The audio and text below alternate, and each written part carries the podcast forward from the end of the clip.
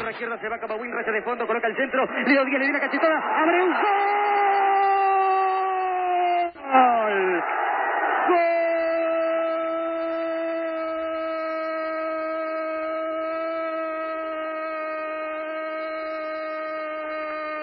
de San Lorenzo. Abreu, esos regalitos a papá, dijo Washington Sebastián Abreu. Desbordó por la izquierda, Coria vino el centro, le dio una cachetada, Leo Díaz a la pelota y no tuvo mejor cosa que regalarse a Abreu. Hijo del arco, su merced, remató de zurda e infló el arco de Colón de Santa Fe y alejó cualquier tipo de fantasmas del estadio de San Lorenzo. 3 a 1. Qué goleador, el flaco patas largas, creo que le puse en su momento cuando llegó a San Lorenzo, Washington Sebastián Abreu. Celebramos por estos días 25 años de su debut profesional. ¿Cómo pasa el tiempo, eh? Y lo tenemos a, a Washington Sebastián Abreu en línea desde Uruguay, me imagino, con el termo, con el mate, repleto de escudos. ¿Cómo te va, loco? Buenas tardes, ¿cómo va? ¿Todo bien? Todo bien, acá Gustavo Sima te saluda con eh, Patricio Insúa, con Juan Manuel Tucci, que está eh, cerca de Vega Blanca, en Punta Alta, eh, en nuestro programa, respetando los protocolos de salubridad. ¿Cómo la vas pasando por estos días allí? Bueno, acá, gracias a Dios, está la actividad bastante normalizada. Ah, estamos con, con todo lo que es la preparación del próximo lunes y los inicios de los entrenamientos y bueno, ya obviamente preparar el equipo para para lo que va a ser el, 2 de agosto el, el reinicio del torneo, así que bueno, en lo que tiene que ver a la vida cotidiana, volviendo toda la normalidad. Contanos eh, cuál es tu tarea profesional y en qué club en la actualidad.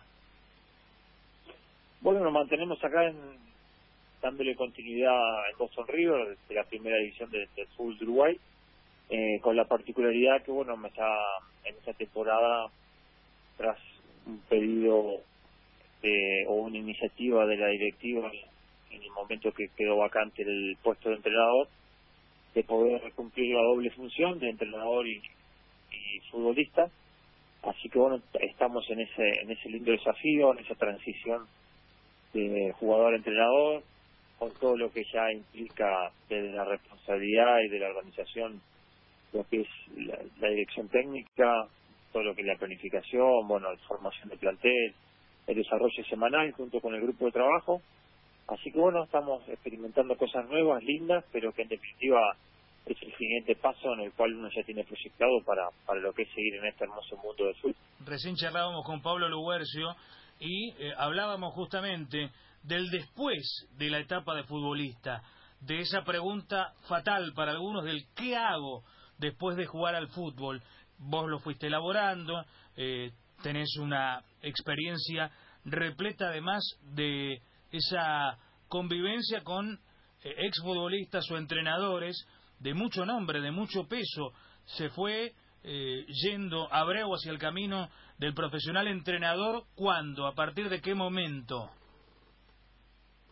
Uh, esto, esto fue en el año 2000 que, se, que, automáticamente se generó romance con esa ilusión o con esa posibilidad. Fue en el 2006 cuando cuando me tocó ser dirigido por, por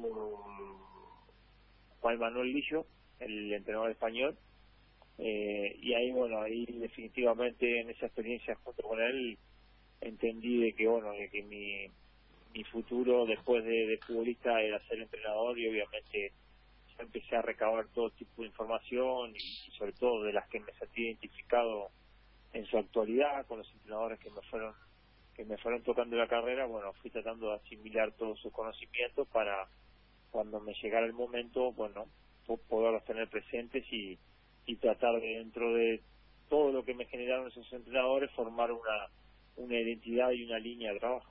¿Cuántos partidos dirigiste a Boston River y además jugaste? En Boston River llevamos tres fechas, eh, en donde me tocó entrar entrar en dos y en en un partido no, como en los tres partidos fui al banco. Y y bueno estamos tuvimos nuestros resultados ganamos la primera fecha eh, perdimos la segunda y empatamos la tercera, así que eh, hemos ya rápidamente vivido todos los todos los resultados posibles y pero lo que sí lindas sensaciones de, de lo que vas descubriendo como como entrenador de cosas que vas entrenando vas planificando estrategias que pensás que podés sorprender al rival que ves que se generan en el, en el día del partido te terminan dando lindas sensaciones como también otras que pensás cosas que no salen y bueno rápidamente hay que en la semana entrenarlas para o mejorarlas o modificarlas porque en definitiva el, la realidad del partido te mostró que, que, no las podemos hacer. Con Sebastián Abreu estamos charlando. En 25 años, ¿se puede elegir el mejor momento en tu carrera como futbolista? ¿Fue en tal club en, o en la Celeste, por ejemplo? Ah, difícil, no, difícil, fue muy son 25 años, entonces como que, es, es, complejo elegir un momento un momento como único, fue mutando, fueron etapas, fueron clubes, fueron algunos países en, en determinados momentos. Lo que sí claramente, por lo menos de lo personal, el 2011 no es un año más porque cumplí el sueño máximo, eh, que es entrar en la, en la historia grande de mi país, siendo campeón de América. Entonces, eh, en ese aspecto sí uno tiene bien claro lo que significa poder salir campeón con su selección. Uno a lo largo del tiempo escucha a ver declaraciones de futbolistas que fueron figuras, que fueron cracks, que fueron clase A y que no pudieron ser campeones con su selección y que es una cuenta pendiente y que cambiarían cualquier otro título importante con clubes para poder ganar con la selección. Entonces, indudablemente que le tengo que dar más allá que le doy el valor, lo tengo que resaltar mucho más cuando obviamente uno por ahí pierde la realidad y escucha esa declaración. Luego, ¿qué tal? Te hago, te quiero hacer dos, dos preguntas de, de la selección uruguaya, eh, una de, de, tu etapa de jugador y otra más referida eh, a la actualidad. Eh, a vos te tocó disputar dos mundiales muy distintos, el de 2002 y el de 2010, o sea, que viviste ese tránsito de una selección o por lo menos la visión que, yo tengo, más desordenada, aquella que terminó yendo eh, al Mundial con Púa y la que logra lo que logra después con el, con el maestro Tavares. ¿Cómo fue ese proceso de Uruguay de, de reencauzar la selección? Exactamente, sí, uno fue con una desorganización total a nivel dirigencial y a nivel administrativo y la otra fue con una excelente organización y con muy buena administración y bueno y no hay no hay magia en esto. A la prueba está lo, lo, que se pudo conseguir en uno y en otro tomando en cuenta que el nivel de los jugadores era impresionante vos ves el plantel del 2002 y era impresionante y ves el plantel del 2010 era muy bueno pero claramente que para ir a disputar un mundial donde están los mejores, si no tenés todo un respaldo de organización atrás, eh, es muy difícil. Imagínate que nosotros eh, no teníamos no teníamos complejo, no, teníamos, no, teníamos lugar fijo de entrenamientos, no teníamos que pasar, eh, nos teníamos que pagar los pasajes cada uno para para cuando éramos convocados y no era que los pagábamos con la intención de, de reclamo, sino que les pagamos encantado la vida porque era el orgullo más grande de defender a tu país. Pero de ahí a mostrar una organización o una seriedad mm, no tenía nada, nada que ver y ni cerca. Y por eso que bueno, lo viví como, como el sueño de cumplir de cumplir hecho, realidad de ir a un mundial pero pero entendiendo de que por más que no tenía la experiencia de otros mundiales que no era de la forma que, que se tenía que llegar y después me tocó el segundo mundial yo con, más experiencia, con más trayectoria y con la organización adecuada disfrutarlo ya de lo futbolístico de una manera especial eh, con, con, con más con más efervescencia y aparte bueno eh, creo que también fue de la mano de que fuimos mejorando fuimos de menos a más en el torneo hasta llegar un momento de bueno sentirnos en una selección fuerte, una selección competitiva y, y que nos trasladó a, a poder estar entre los cuatro mejores del mundo. Y la otra pregunta, loco, tiene que ver también con, con otra transformación que ocurre en la, en la selección uruguaya ya dentro del, del proceso de Tavares, que obviamente al llevar eh, más de 10 años en el cargo es indudable que el cambio de futbolistas se tiene que hacer. Eh, a mí lo que más me llama la atención, y, y quería preguntarte a ver si mm, lo podrías explicar vos, es cómo Uruguay logró mantener su identidad futbolística cuando hubo un cambio sustancial en la mitad de la cancha de la época en la que jugabas vos con el ruso Pérez y con Egidio Alevaro Ríos y hoy juegan Valverde y Betancourt que son dos mediocentros con una característica completamente diferente a aquellos dos. Sin embargo, Uruguay eh, mantiene una misma identidad de juego. Eh, ah, ¿cómo, ¿Cómo se logra esto? Uruguay mantiene una esencia, mantiene una escritura.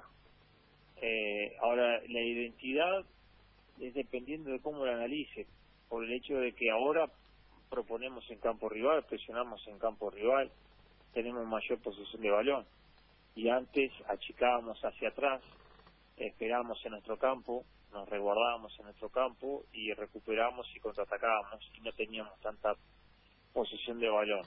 Entonces creo que en ese en ese aspecto eh, la esencia del, del, del futbolista uruguayo no se pierde. Lo que creo que claramente se nota es la virtud del entrenador de ser adaptativo a sacarle el mejor provecho a las características que en ese momento Uruguay tiene, porque tampoco es como muchas veces sucedía, porque a veces existe la, la tendencia a querer, cuando algo está bien, criticar por criticar, sin entrar en argumentos o sin entrar en fundamentos, y que pedían mayor posesión de balón en el medio campo, pero no existían los vecinos, los Bentancur, los Valverdes, no existían en Uruguay. Los volantes que habían con posibilidades de selección eran volantes de recuperación, de seguridad defensiva y de robar y contraatacar. En el momento que empezaron a aparecer los Valverde, los Bentancur, los vecinos, por ejemplo, uh -huh. los Lodeiro un poquito más retrasados, haciendo la función de doble cinco, y no habían volantes de marca, como Russo Pérez, como Arevalo Río, como Tata González, eh, el maestro fue adaptativo a que ahora explotar al máximo dentro del funcionamiento las características de esos volantes.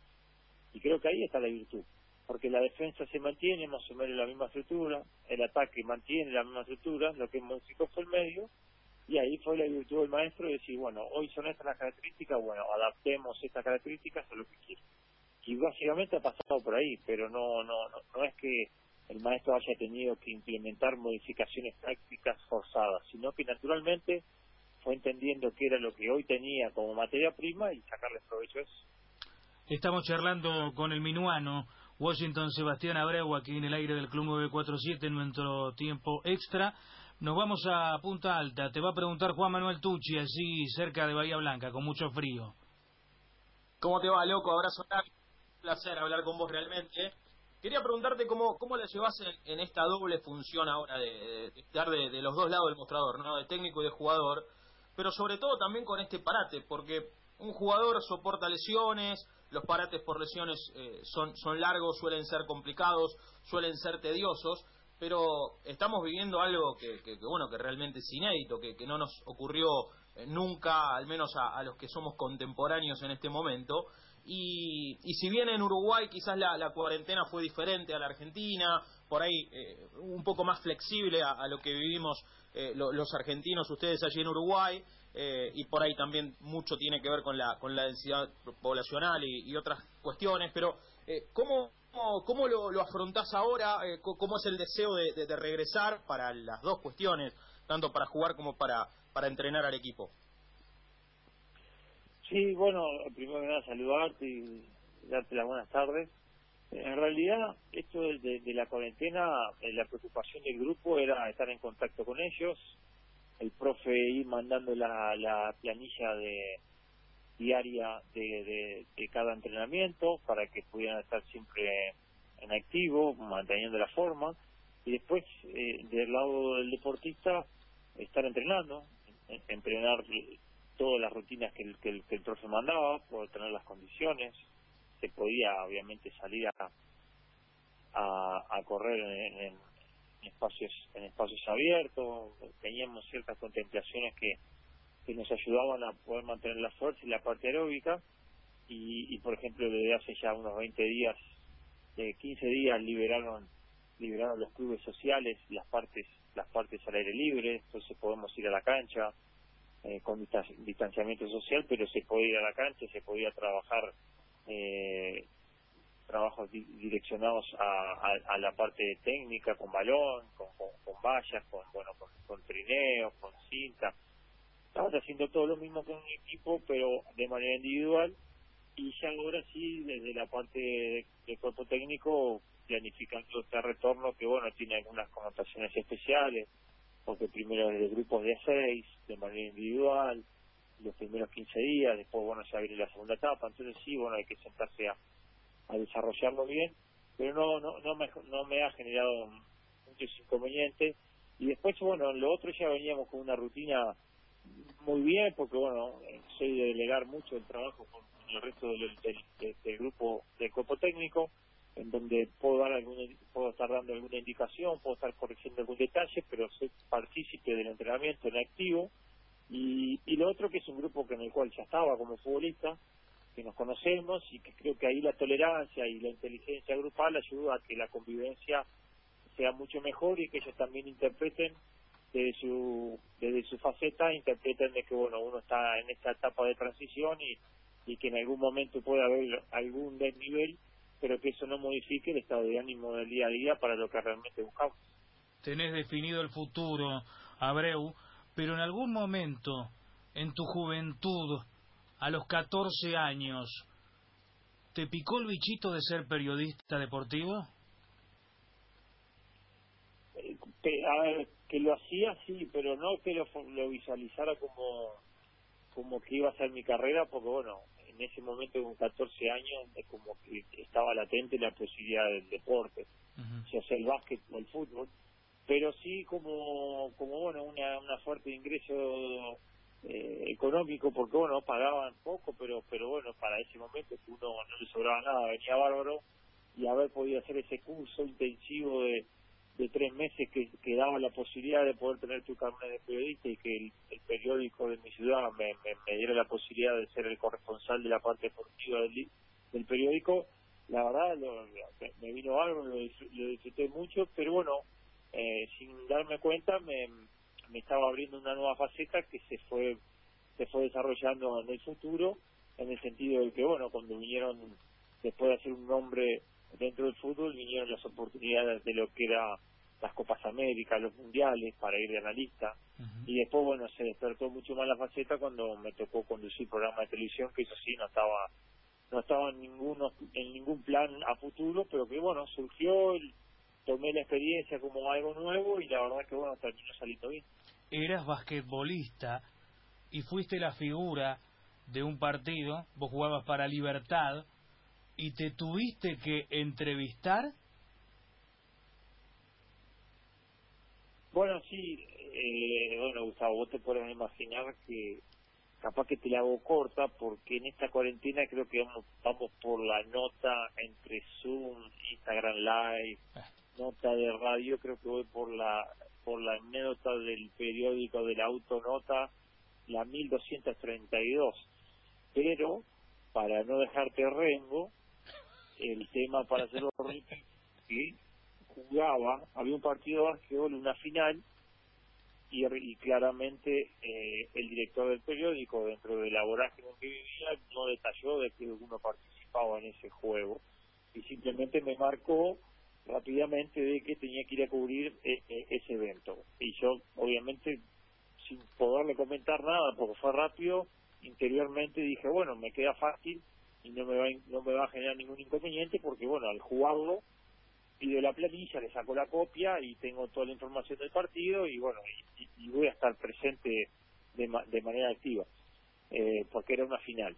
Y bueno, me pidió que hiciera nota al técnico campeón, al, al, al, iban a hacer entrega de premios, iban a dar al goleador del campeonato, al mejor jugador del campeonato, y bueno, entonces me hice hacer nota al goleador, al mejor jugador del campeonato, algún basquetbolista campeón y al técnico. Ok, bueno, resulta que en la final la seguimos ganando, y a mí en la entrega premio me dan el premio mejor jugador del torneo, me dan el premio al goleador del torneo y, y obviamente mi, mi padre era el, era el entrenador. Entonces, cuando nos vamos para casa, me quedó todo fácil de decirle al viejo antes que se fue a dormir de que me aguantara cinco minutos para hacer la nota y después que se fue el viejo me empecé a hacer la nota yo mismo porque en definitiva era lo que me había pedido el director. Entonces bueno con las máquinas antiguas aquellas las máquinas de escribir en las que se corrían me empecé a hacer las preguntas y, y, y, la respuesta. O empecé, empecé ver si lo tiene Abreu cómo se siente después de nada bueno, y ahí yo respondía y ahí iba bien. El tema fue que claro el error para para que no se generara después el, el murmullo en el pueblo el otro día fue que filmé la nota. Entonces, claro, quedó quedó como poco serio de que eh, Sebastián Abreu le hace la nota a Sebastián Abreu. Bueno, fue el fue el comentario del pueblo el otro día y bueno, me llevé una tiradita de oreja del director porque un poco riéndose, un poco en serio, me dijo que para no perder credibilidad del periódico, que para la próxima vez le avisara que mataba a otro corresponsal y yo jugara tranquilo. Más allá de la gran cantidad de anécdotas que generás en cada una de tus participaciones, me sorprendiste. Realmente no lo sabía. Me lo apuntó nuestro productor Rodrigo Borque y este me pareció pertinente, por lo menos tenés a alguien que se sorprendió, ¿eh? Más allá de tantas veces que las has contado, ¿eh? Viste que viste que dice que, que, el público se renueva. Claro, bueno. Pero pero bueno, he, he, he aprendido a las anécdotas porque porque sí, que soy muy expresivo y muy detallista, pero claro, cuando cuando en esta etapa de cuarentena que fue fue un descubrimiento también desde el lado de ustedes de poder tener una inventiva, de poder continuar, obviamente que el público estuviera activo, eh, bueno, fue un, un momento que, que se desbordó y me acuerdo que la, los primeros 15 días de la cuarentena tenía un promedio de cinco o seis entrevistas por día, hasta que llegó un momento que dije, no, voy a empezar a achicar porque hasta uno mismo perdía el encanto de la entrevista, como uno disfruta las entrevistas. Pero llegaba un momento que perdía el encanto de la entrevista porque era como que arrancaba a las dos de la tarde y era a las nueve de la noche y estaba diciendo la misma anécdota que había arrancado a las dos de la tarde y era como si, ah, no, no te puedo creer. Bueno, pero te sugiero, te sugiero un ejercicio, loco. Te sugiero un ejercicio, contarlas de otra manera. Es decir, renovar la, la forma de contar lo mismo, pero por otros caminos o con otros personajes, si se quiere, eh, que no pierda la esencia lo que está contando. No, por supuesto. Porque a mí me pasa también, ¿eh? Imagínate eh, los goles que tengo que recordar que relaté. Nunca me hicieron tantas entrevistas como en estos tiempos. Es verdad eso, lo que decís, porque ahora las redes sociales te llevan a eso el Instagram, el Twitter, el Zoom, eh, las reuniones de meeting también con los compañeros de aquellos tiempos. Pero te hago la última, loco, y te agradezco muchísimo esta charla. En el contexto de todo lo que implica estar en el fútbol argentino, ¿no? Y vos pasaste por varios clubes también por aquí. ¿Qué te dejó? ¿Qué, qué, resumen podemos hacer eh, de, de, lo que fue tu paso por el fútbol argentino y qué filtraste que te haya servido del fútbol argentino, dentro de las experiencias negativas y positivas, ¿no? A yo te voy a, hablar de, de, lo, de lo figurativo para que quede bien claro. Después de pasar por el fútbol argentino es como ir al Coliseo Romano. Si salís del Coliseo Romano vivo, estás pronto para todo. Y para mí fue así. El hecho de ir al fútbol argentino y poder responder, rendir, me dio la confianza y la tranquilidad de que después podía ir a cualquier otro tipo de fútbol en otro país, porque en el fútbol argentino tenés todo, tenés la pasión, eh, tenés la presión, tenés la intensidad, tenés la agresividad, tenés el juego, tenés el fútbol, es como que eh, involucra todo en, en, en, en 90 minutos, el día a día, eh, el aspecto periodístico, donde los clubes que me tocó estar eh, siempre siempre tenían obviamente una, una visualización diferente y en donde tenías que estar siempre caminando con pasos firmes porque en definitiva todo lo que hicieras pasos en falsos se multiplicaban entonces como que para mí fue un aprendizaje pero más allá del aprendizaje fue el sentirme preparado para que a nivel futbolístico podía poder ir a cualquier otra liga que sabía de que si superaba la liga argentina iba a poder rendir en, en, cualquier otro país. Querido Washington Sebastián Abreu, te agradezco muchísimo este momento, justamente por la gran cantidad de requisitoria y, tener que cumplir. Eh, sé que es difícil, sé que cuesta, pero eh, desde ya que te agradezco muchísimo. No hemos charlado demasiado, pero sí te he relatado bastante y, sabemos eh, que a través de esos contactos, de esas anécdotas que contás, es como que estuviera siempre en mi casa, por ejemplo, ahora en estos tiempos, reviviendo, rememorando y actualizando esas anécdotas y esa forma de ser tan particular que tenés. Te deseamos siempre lo mejor. Bueno, muchísimas gracias y bueno, más allá de, toda esta situación de muchas entrevistas, igual uno siempre termina siendo agradecido de que lo tengan presente y que lo recuerden, porque en definitiva es parte de la carrera de uno y que bueno, eh, que más allá del tiempo mantengamos esta posibilidad de, de estar en contacto, siempre uno es agradecido y obviamente la suerte.